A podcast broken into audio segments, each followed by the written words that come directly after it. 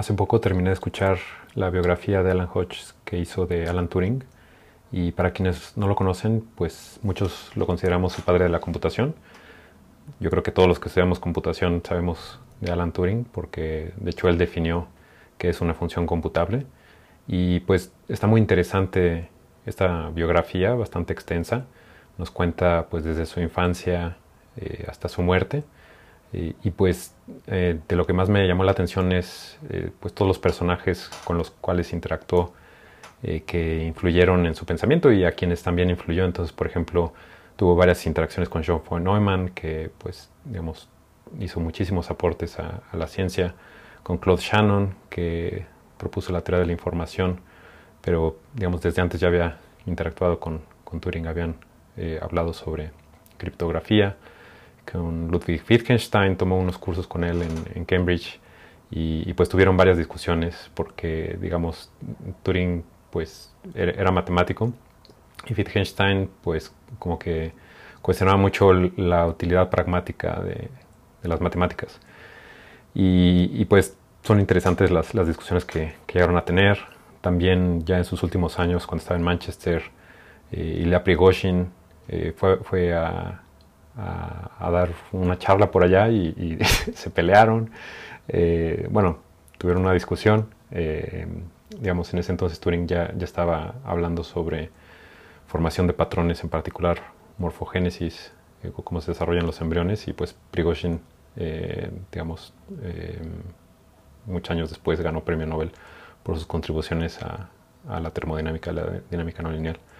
También a Jean Paget Em, a, dar unos cursos en Manchester, entonces también estuvo por ahí aprendiendo sobre cómo desarrollaban, cómo se desarrollaban los niños y pues tratando de aplicar estas ideas a, la inteligencia artificial muy temprana, cómo, es que podríamos enseñar a las máquinas a, ser inteligentes. Y pues bueno, Turing, su primera contribución la hizo eh, pues cuando tenía, pues no sé, como 24 o 25 años. Em, y en 1900 David Hilbert eh, listó mm, varios problemas abiertos en matemáticas que, digamos, como que ya la mayoría ya se resolvieron, quedan unos sin resolverse, pero eran así como que los retos para, el siglo XX. Y dos de ellos lo resolvió Kurt Gödel con sus teoremas de la incompletitud y pues eh, básicamente todos esperaban que, que esos problemas tuvieran solución, que básicamente querían mostrar que las matemáticas eran completas. Eh, y, y, Gödel eh, demostró que, que, pues, que, las matemáticas no, no, eran completas. De hecho, Turing fue a Princeton antes de la guerra y quería trabajar con Gödel, pero en ese momento Gödel no estaba en Princeton, entonces, bueno, eh, no, no, coincidieron. Pero, digamos, otro problema de Hilbert era el problema de la decisión. Y, y Turing demostró que este problema de la decisión, que podría de manera muy simplificada decir que es sin un sistema formal como las matemáticas o la lógica, em, puede haber em, pues problemas que no, que, no, tienen solución. Y, Turing demostró que, que, así es. O sea, que, siempre puede haber problemas para los cuales no va a haber una solución en cualquier sistema formal. Entonces esto pues como que terminó de sacudir las esperanzas de los matemáticos que querían como que eh, basar todo en, la lógica eh, formal, em, pero al hacerlo definió computación. Entonces, para demostrar que no tenía solución el problema de decisión, propuso la famosa máquina de Turing, que eh, pues básicamente Turing define una función computable como cualquier función que su máquina pueda calcular. Y, pues bueno, tuvo un, impacto, todavía está teniendo un impacto eh, en, computación, tanto teórica como práctica. cuando empezó la guerra y el, Reino Unido entró en la guerra, pues en los primeros años el panorama era muy precario para los ingleses porque los nazis ocuparon casi toda Europa y nada más quedaba Inglaterra luchando, bueno, el Reino Unido luchando contra, contra los, los nazis y, bueno, los italianos. Em, y, pues muchos esperaban que, los, que los alemanes invadieran el, Reino Unido en cualquier momento. Entonces, por ejemplo, Turing compró un par de lingotes de, plata y los enterró eh, para que no los escondieran, eh, para que no los encontraran los alemanes. Y, ya después, años más tarde, eh, llevaba a sus estudiantes en, excursiones para tratar de encontrar sus lingotes y nunca los encontró. Pero bueno,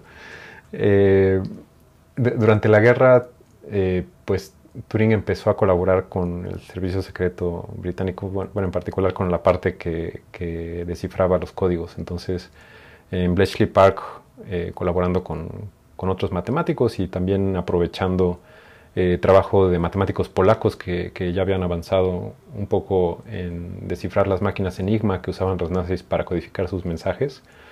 Em, de distintos tipos, ¿no? pero principalmente Turing se enfocó en, los que mandaban hacia los submarinos.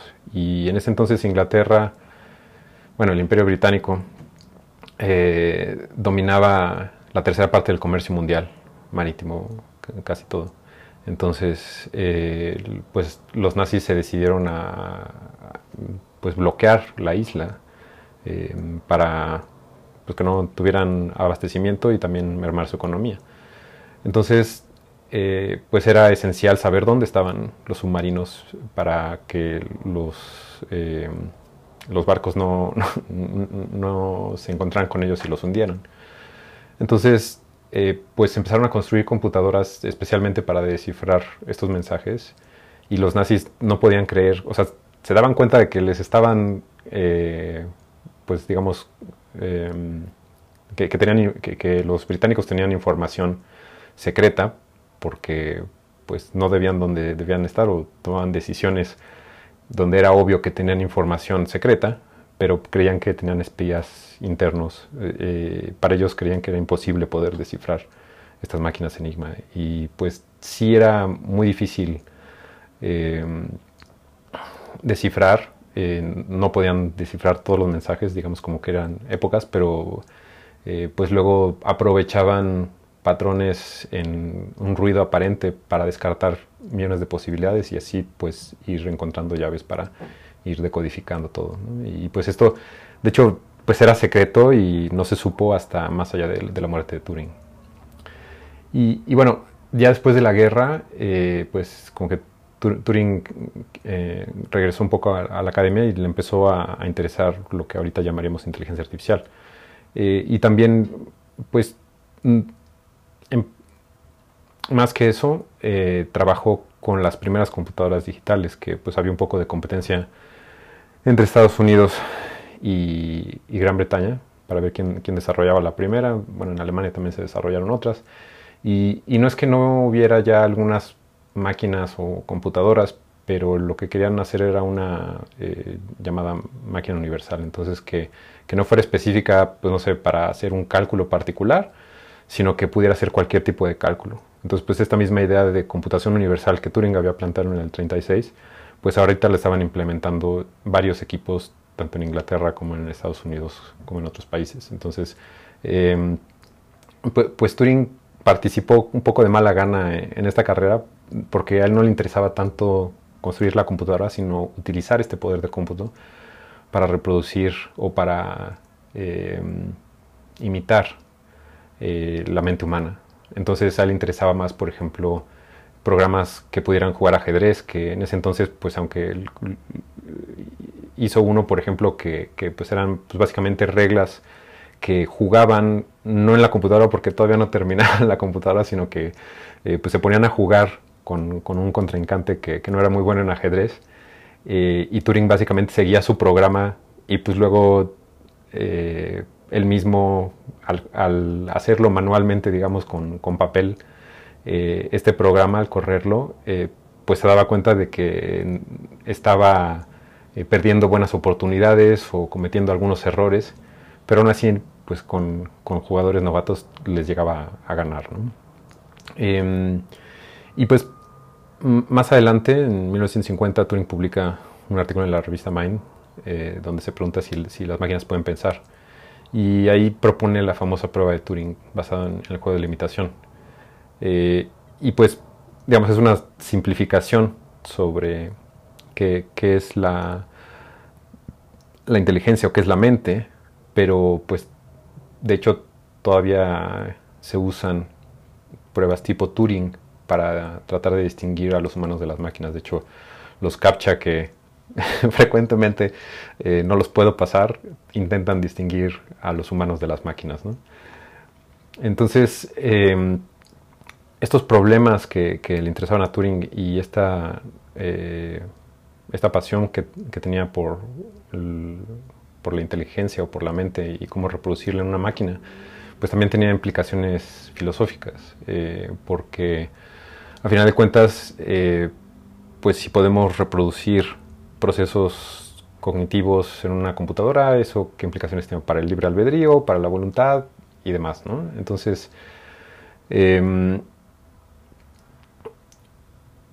los límites de la, de la computabilidad que expuso Turing en el 36, al parecer son los mismos límites que ahorita tiene la inteligencia artificial.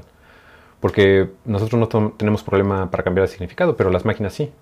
Y esto pues tiene eh, una relación estrecha precisamente con el problema de la edición de Hilbert. las máquinas que ahora tenemos, que obviamente son mucho más sofisticadas, mucho más poderosas que las que había en 1950, 1952, eh, pues siguen teniendo límites porque no, no, se pueden cambiar a sí mismas. Eh, en otras palabras, eh, es como si tenemos un sistema formal y después dentro de ese sistema formal cambiamos los axiomas de ese sistema formal, lo cual pues no se puede en una máquina, porque digamos, aunque pueda haber cierto tipo de adaptación en el sentido que pues se van aprendiendo ciertos valores de ciertos parámetros, eh, no, no se puede que se cambie su manera de funcionar. Y es algo que nosotros sí podemos hacer. Entonces es algo que limita a, la inteligencia artificial de, manera intrínseca. Y, de hecho también esto está relacionado con un problema que se estudia mucho en vida artificial, que es la evolución abierta. Eh, digamos, unos colegas han, demostrado que para que haya evolución abierta tiene que haber no decibilidad. Entonces, básicamente, eh, si es un sistema cerrado, bueno, como, como, una máquina de Turing, entonces ahí no puede haber evolución abierta. Eh, entonces, al, parecer, pues todos estos límites, tanto de computación como de inteligencia artificial, como de evolución artificial, están ligados al mismo problema de Hilbert que Turing resolvió eh, con, con, su máquina en, 1936. Y, pues bueno, en la biografía también pues es interesante su vida personal. Eh, pues era, homosexual como muchas otras personas brillantes, Wittgenstein, eh, da Vinci, Miguel Ángel y demás. Em, pero en, Inglaterra, en mediados del siglo XX, no solo era socialmente reprochable, sino que era ilegal.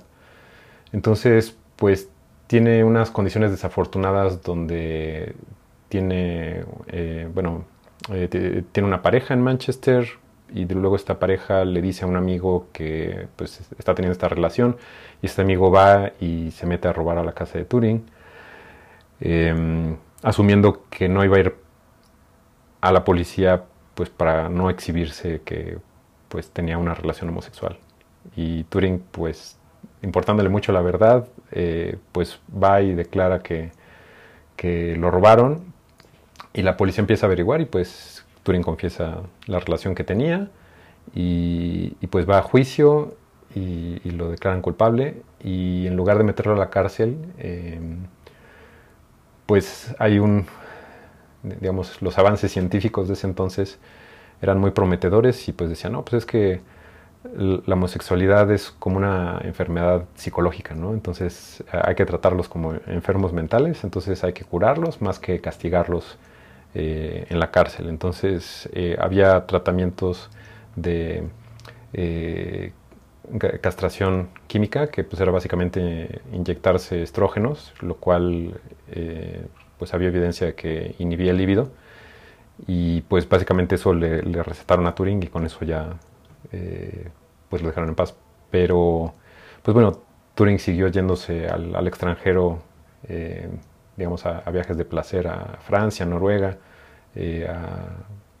entonces, pues digamos como que yo antes de, escuchar esta biografía creía que debido a, esta eh, castración química, bueno, al tratamiento de estrógeno se había deprimido y se había suicidado, pero de hecho se suicidó dos años después de que concluyó ese tratamiento y pues al parecer no, pues como que no había evidencia de que se iba a suicidar, ¿no? No, es que hubiera tenido una crisis y demás. Eh, y, por un momento, pues me entró a mí un, poco la teoría conspiracionista de que de hecho lo mataron el servicio secreto, porque, eh, digo, todo, todo indica que, que, sí, que sí se suicidó. Eh, porque, pues, digamos, hablaba de suicidio desde muchos años antes y digamos, hubiera sido muy poco probable que si alguien hubiera querido, eh, del servicio secreto hubiera querido deshacerse de él, eh, hubieran hecho lo que hizo Turing, ¿no? O sea, que, hubieran aparentado que fue un suicidio como fue, yo creo que hubiera, hubieran hecho que pareciera un accidente de otra manera, ¿no? Pero bueno, eh, ¿por qué me entró esa idea, esa idea conspiracionista? porque después de la guerra, pues empieza, bueno, de la Segunda Guerra Mundial empieza la Guerra Fría y, especialmente en Estados Unidos, pues les empieza a entrar la paranoia de los espías soviéticos, que pues sí había mucho espionaje. Antes, durante y después de la Guerra eh, Mundial, pues había espionaje para todos lados. Em, y, pues en ese entonces alguien le entró la idea de que los homosexuales eran más chantajeables que otras personas. Em, entonces, que eran un riesgo para la seguridad nacional que hubiera homosexuales en el gobierno. Entonces empezaron a deshacer, de, bueno, a, despedir a todos los homosexuales que había evidencia, aunque era difícil demostrar quién eh, era y quién no era, o quién era un poquito, quién era mucho. Y, bueno, también como si eh, otras personas no, no fuesen chantajeables por cualquier motivo, ¿no?